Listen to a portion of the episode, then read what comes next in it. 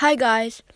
Recently, our teacher mentioned a project that we were going to do, and I would like to share it with you because I think it's pretty unique and a pretty big project that you can do yourself. So basically, it's an entrepreneurship project, and what that means is we're starting a business, product, or service to make money, and then we're gonna donate the money to any charity uh, we want. Yeah. So we can work with a partner to create a product, which is a thing that serves a purpose or service, or which is something you do for someone. So later, when we after we do this project, we're gonna have a fair. So if we if we are successful, then we can move on to the fair, and then people will come, and then maybe they'll buy our product or buy our service, and then donate money to us, and then we're gonna donate our money to charity.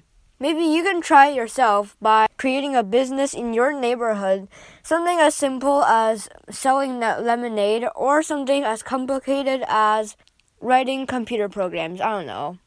That's it. Bye.